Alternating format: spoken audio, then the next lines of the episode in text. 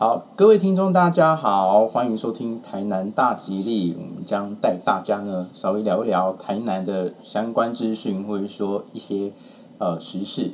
我是纪长，是丽丽。嗯那天我跟我朋友说，我想模仿一下那种卖药电台。卖药电台，对对对，你要卖什么药你？以前小时候，难道你爸爸妈妈或是你奶奶都不会会啊，他们就是在家里做家事的时候，然后就是一边放那个拉六，他们会讲拉六，然后一边做事情。而且我觉得他那个不可思议的是，他那个频频频率的频度，嗯，我觉得是一种白噪音。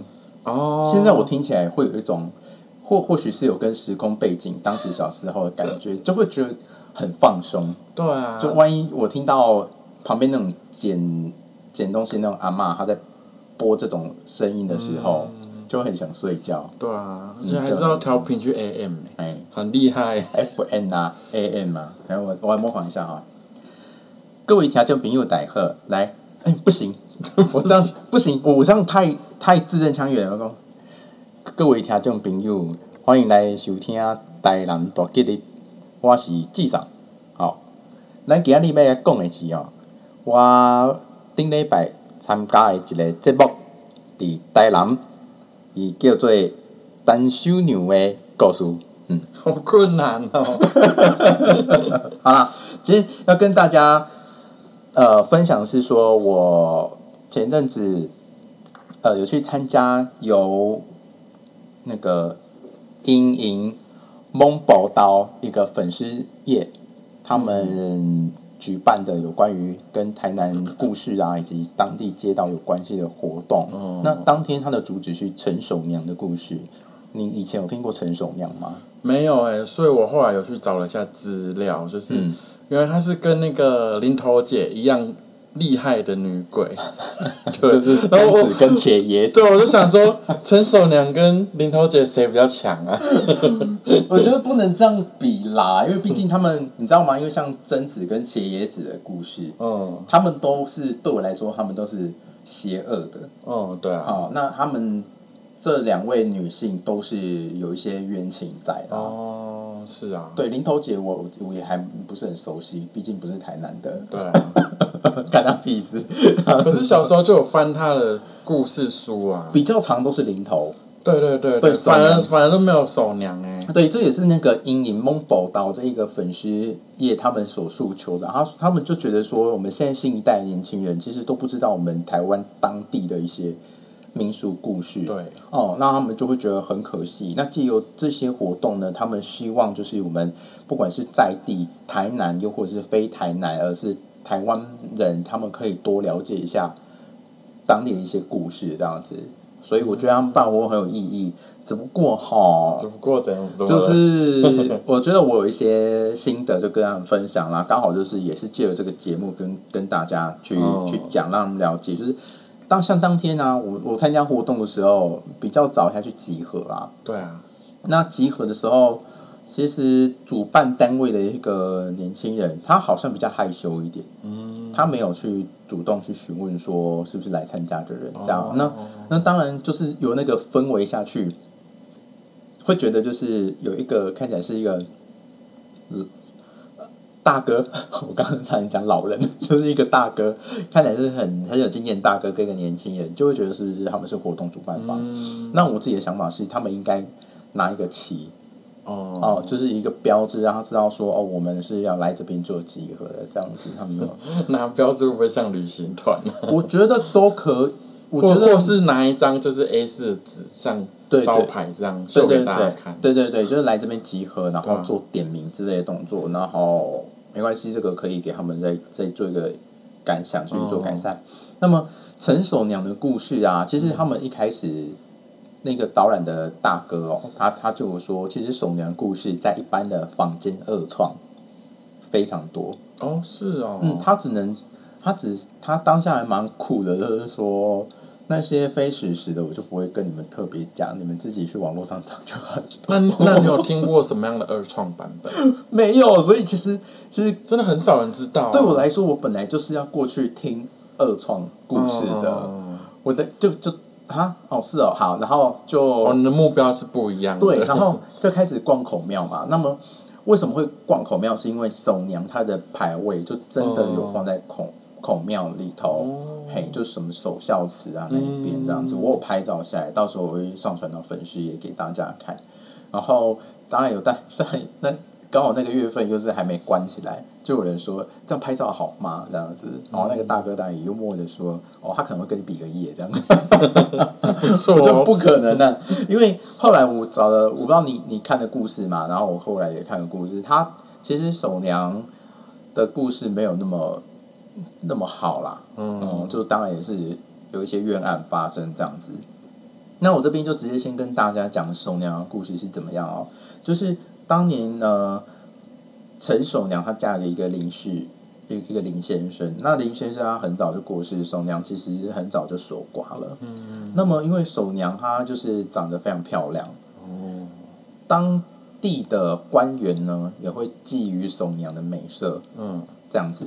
然后又刚好就是说，她先生的妹妹，也就是姑姑啊，对，跟那个婆婆啊，那那个姑姑呢，她本身就是在卖身的，嗯，卖淫啦、以前要叫什么？那个。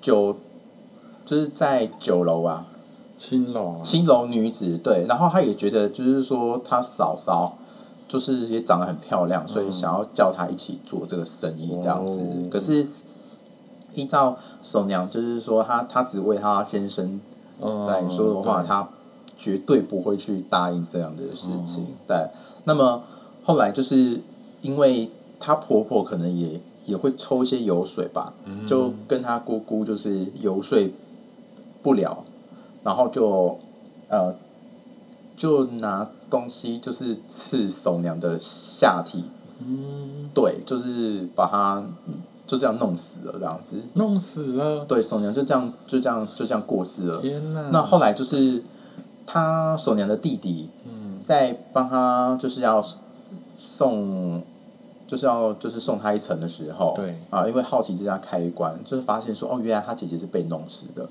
嗯，对，然后到到时候才这这个事情才越闹越大。那越来越大的时候，其实是他那个锁娘，她真的尸首是有埋在台南，因为她就是台南人。那他埋的地方就在那个南门路一百七七号 那附近。还在吗？其实就是就真的是孔庙那附近啊，嗯就只能说一个一个区块这样子。那它里面的二创的离奇故事，就代表就是呃里面讲是说就是守娘她就含冤而亡嘛，哦，对啊，那含冤而亡就是有引起非常大的灵异事件，搞得当当地鸡犬不宁。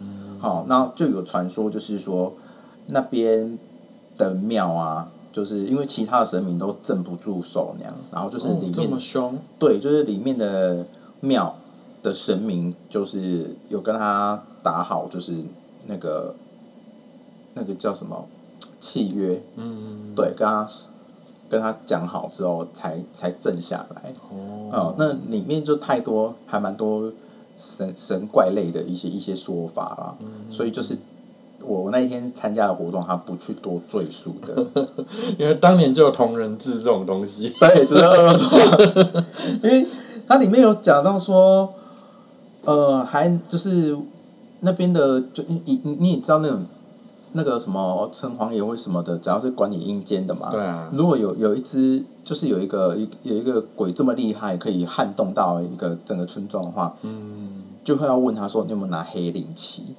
你知道黑令旗吗？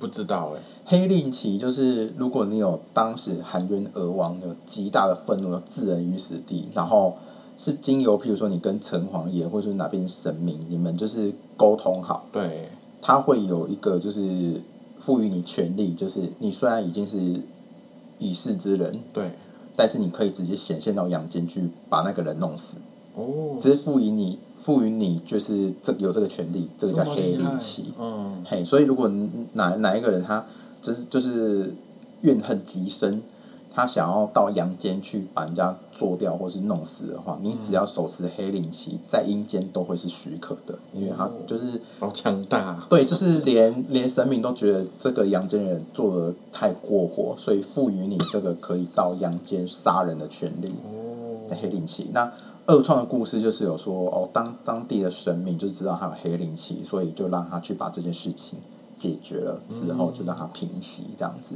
那也据说说那时候的官啊，就是官官相护啊，没有让地方的官员去负起这个守娘因因就是被人家谋杀而死的事情，对，就还让地方官就跑跑去大陆躲起来。然后今天我就有跟你分享嘛，就是那个就是的早早去登山，嗯，嘿，就是登山。其实我们一听都以为，哎，唐山可能是一个地方这样子，其实不是。在概论下，就是唐山指的就是现在的中国大陆那边去。然后，所以守娘呢，她是有执着黑旗、黑令旗，跑到大陆那边去，去去那个杀人。哦，所以对哦杀那个逃走的官员，对对对对，这就是二创故事，嗯这是二创故事这样。所以这不是真实的。不是真真实的。然后，呃，讲到陈陈守守娘呢，呃，陈守娘故事呢是清代台湾四大奇案，哦，四大奇案还有对林头？姐、陈守娘，嗯再来是吕祖庙烧金。嗯，首先是哎，首先是三大奇案哦，然后再来是清大是在奇案是还有一个周成过台湾，可是周成过台湾资料上面是它是传说故事，嗯，对，然后如果再加一个一九五零年风女十八年的话，是台湾的五大奇案。哎，风女十八年这个比较有听说，哎，我有听说过，但是我没有去翻过他的故事。我我也不知道它长怎样，因为小时候听我妈那边讲这个这个故事的名称，但是我也没有真的去了解过故事，哎，他你有去研究到吗？没有连林头姐我都我知道他现在有被 被拍成电影啦。嗯，哦，那么就是。要到我们这个年纪开始会觉得说，是不是可以看一些这些有趣的东西？这对样子。啊，就看自己有没有兴趣对啊。，那么跳过这一些二创故事，那一天的节目啊，嗯，就是只稍微讲讲说，哦，原来那时候呃，守娘算是真女烈女行列的，对，对，然后就开始带我们走呃其里面的小巷啊，就就是老师会讲说这里是当年称称作什么什么的地方这样子，那再来到我们去带我们去到永华宫，那永华宫的话，永华宫里面有奉供奉的神明就是跟就是镇压嗯，镇压那个守娘的神明，与其说镇压，应该是说他们谈好条件的。哦，对对啊，对，所以就就那边。那永华宫那边有意思的是说，他当老师还在那边讲解的时候，我就发现他墙壁后面那边有一个好像很很旧的金炉没在用，嗯，就充满历史味，然后旁边就堆满了很多盆栽。我觉得好可惜哦，怎么会这样？然后当我在观摩的时候，最后的时候讲到他说那个金炉以前是呃拿来焚烧书生的书，书生，对，呃，因呃，我不知道这样讲，应该是还要再再修饰，就是说以前有写错字的，哦，对，就会拿去那边烧，而不是拿来烧炉的。然后就哦，原来以前没有修正带，就是一切一切都烧毁。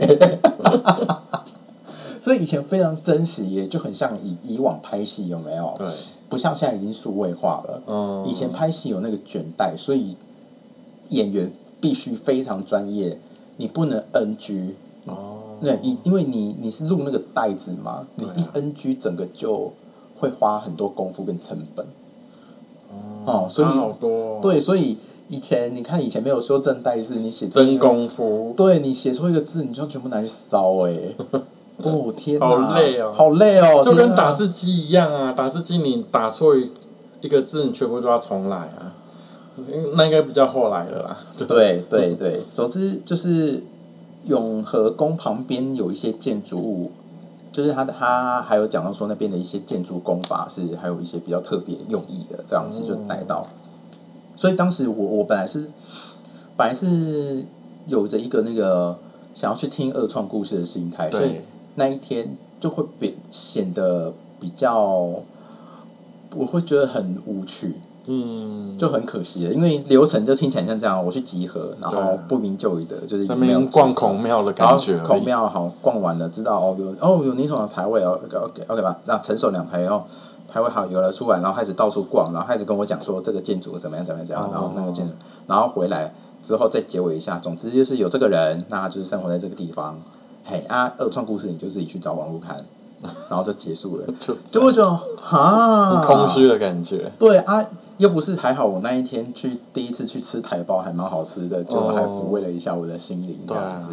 所以我我我个人会觉得是说，因为他他的故事其实，呃，确实二创是很多不可考的啦。对啊，哦、你要讲叙事，OK，就是很有可能你一开始活动在办的时候，先集合好之后，跟大家讲一下大概的零手鸟故事，嗯，有哪一些？那可能挑个最短的，大概讲一下，让大家好脑袋有一些呃基础的轮廓之后，就开始跟我好。那各位灵手呃不陈手鸟呢，确有其人，而且他就在我们这附近生活，嗯而且他的陵墓也是盖在我们这里这样子。那我就先带大家去看一下他的牌位，就真的供奉在我们的孔庙。嗯，然后孔庙就带完之后呢，就就开始绕，就是开始逛商圈，就是那边确实有这些的建筑物，对，然后跟他当时的二创的关联有什么？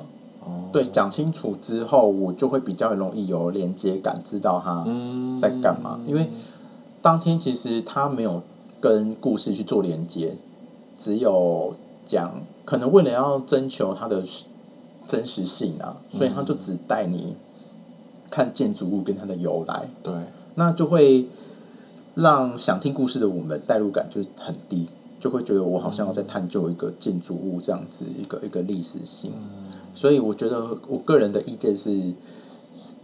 呃，稍微带到二创，但是你只要有提到说这是二创故事，那这其中的关联性，因为像他有带到永华永华宫嘛，对啊，然后之后你再带到就是说他葬的地方那边，那这样子，那最后的我觉得活动到最后，如果要收尾的话，我觉得像我们大学在做报告，嗯，我们都会有一个起承转结这样子。那你结尾可以带出一点，例如说以前的守真守节观念跟现在的差别在哪里这样子，嗯。好，然后做一个结尾，再来就是 Q&A 跟活动的宣导。对，对，那我就会觉得这个整个活动是非常完整的这样子。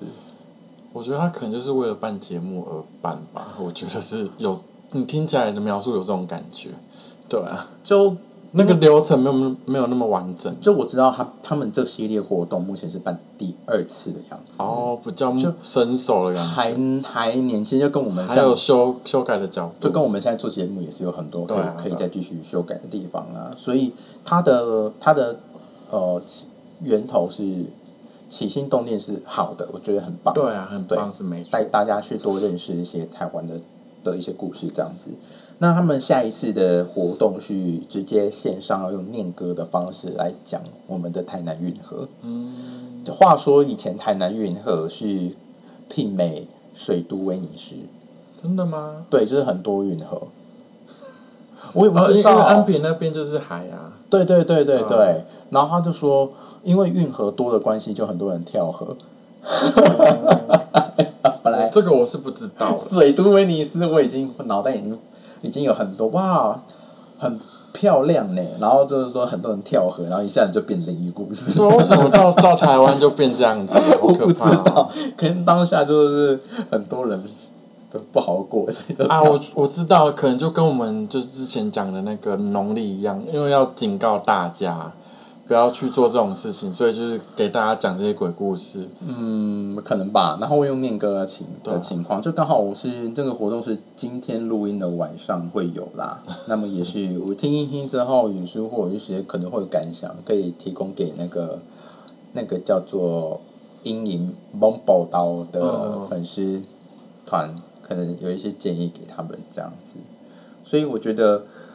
我觉得台南，我我我我不知道其他县市有没有，但是我觉得台南在做这个文化上面，也有可能是我的舒适圈正好都会有这些的提醒活动上面告知，所以我真的觉得还蛮棒的。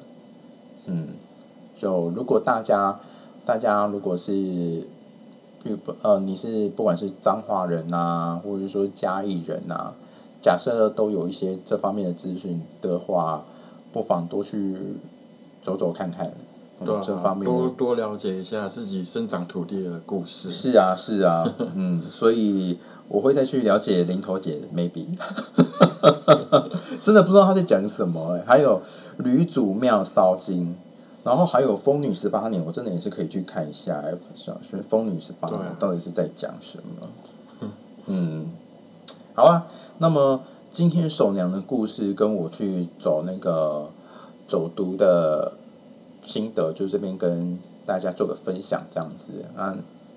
丽丽，你这边还有什么会想要跟大家讲的吗？所以你那天只有去吃包子。很好吃哎、哎、你知道那附近的包子还有一家万川号，你有吃过吗？不知道。就反正就是，我觉得都是在那个圈圈附近。而且那个圈圈旁边，本来我要吃那个香葱肉燥冰淇淋，哦，好特别哦，没听过。对，然后那边的老板还蛮好，就是就是他那边，我我我那天敲门的时候，他没有没有准备，可能也太早了。哦、但是取而代之的是，他有一些，比如说麻辣臭豆腐香肠，哦，有有有，我听过。对例如说什么臭臭薯条，你有你有？总之他的他的香肠口味也是非常的多。嗯，对他，他就有事事先准备，也是很好吃诶！天哪，我不知道是不是因为我一六八断食，所以吃什么东西有可能都会觉得额外美味这样子对。嗯，然后你之后有机会，你可以去吃吃看万川号，也是蛮好吃的一家包子。对，跟大家一起分享喽，这样子。好啦，今天呃手娘故事就到这边告一段落。那么大家就稍微休息一下，等一下就来到我们下一档节目，就是台南一金堂。来，台南一金堂开堂喽！呜。什么？好，来，我们这个礼拜的台南一金堂的时间段呢是九月十三号到九月十九号这一个礼拜。然后第一组的号码呢是九十一跟九十呃呃不行，我重讲，抱歉更正，因为上下有别。哦，第一组号码是九十二、九十一、九十二、九十一。第二组号码三十、七十九、三十、七十九。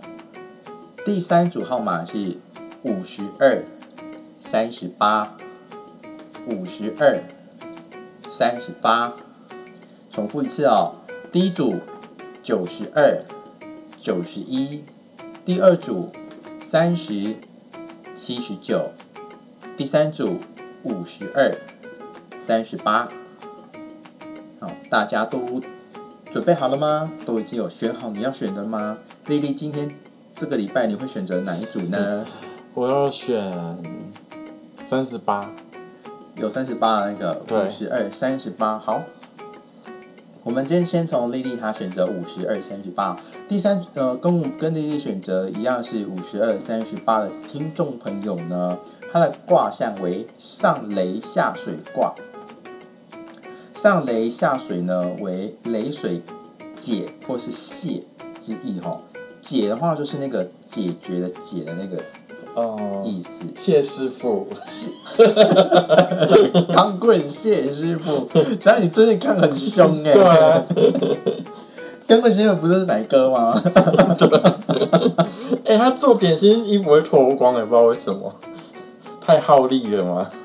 还是甩那个是铁棍，哎、很少有料理是穿好好，对不对？现在想一想，好像很少有料理节目穿好好的。好像是。对啊哎没有啊，像那些国外的，他们也都是穿好好的这样做。国外有什么作品？什么料理节目？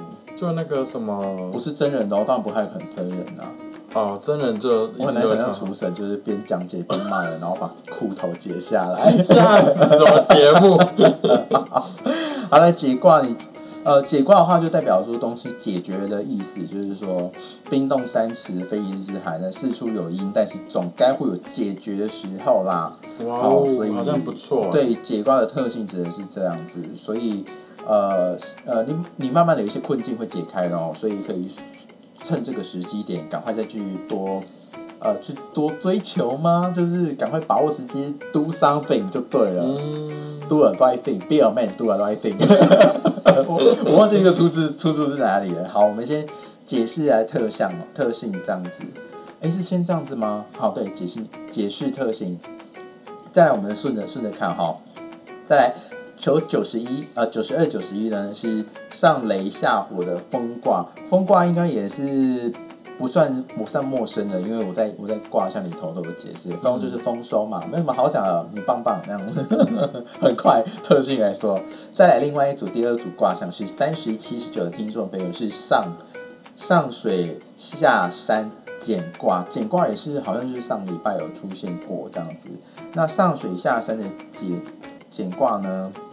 其实不是很好啦，就是四大凶卦之一呀、所以就下个礼拜比较难过。人呃，人家那个丽丽是解嘛，冰冻三尺，但是你渐渐已经解开了，你是还在冰啊，嗯，就是凉一点这样子。所以特特性就大概就就是这些。那我们雷水雷水解卦呢，我们来看它的那个。哦，一般求职好了，一般求职会有贵人帮忙，哦，真的？哦、会有贵人帮忙，所以你最近可能就是要来我们公司了。是这样吗？路过你们公司，到我公司考试。哦，所以求到解卦的朋友，如果你最近在求职啊，就是刚好可能会有会有人帮你介绍工作还是什么之类的，哦或许哦，或许哦，所以你不要因为我一句话，你就说啊，那我一零四跟一一都关掉好了，反正那个机长说会有贵人来帮我介绍工作，才不是呢，所以呃继续投履历，只是说你可能会有贵人相助，帮你就是这个忙这样子。再来工作运，如果我们看是九十二、九十一的呃雷火风卦的朋友们呢，其实风其实大概也是差不多啦就啦。很好，也是很好的意思。对啊，因为是丰富的这样子啊，投什么种什么，有利。嗯、像那个工作职务也是一样会变动啊，或者是说外物类的，很有可能。如果你升迁，他说外物类哦，我就有点不，应该是说外务。如果你去找那种业务的话，我觉得不乏还蛮多的啦。嗯，业务工作总是业务工作不好做，但是就是绝对会有缺口让你去做，不管是卖房子或是卖保险。但是如果假设听众朋友你是呃还年轻的话，我我就建议你业务性质的工作可以弄弄看，说不定你还蛮适合的哦。如果真的有想要投身业务的话，麻烦你私教我，我可以找你，我可以介绍。好好，再来就是上水下山的呃，求三十跟七十九的听众朋友，水山简卦那个字念简，到时候我也会抛在那个脸书上面去给大家做参考，毕竟是凶卦嘛。如果你求是求子的话，最近可能先保持住原状嗯，哦，可能过一段时间吧，因为最近又是德尔塔病毒的，我真的是不确定。对啊，对，就是可能有点难过。要不然的话，据说现在那个外送还不赖，可能先突破自己去做一下，也嗯，也可能也还不错这样子。那么我们就爱情运的话，我们就简卦这边顺势直接先讲下去哦。如果以爱情卦，如果你是求到简卦呢，就嗯也是保重。保重，对，就是他写，呃，家运都已经是六亲无情的啦，所以爱情当然是困难重重啊。天哪，嗯，所以最近，假设我我必须说，如果以人方面，你跟你的另外一半已经是相处过一段时间了，其实就是真的是好好沟通。嗯，但是如果你你跟他已经是也没有什么好说的话，就好聚好散吧。好悲惨，因为简卦其实已经是大坏卦，如果大坏卦，我觉得在一般我们的感情见解上面，大坏就是说分开嘛。嗯，但是谁又知道分开是好是坏呢？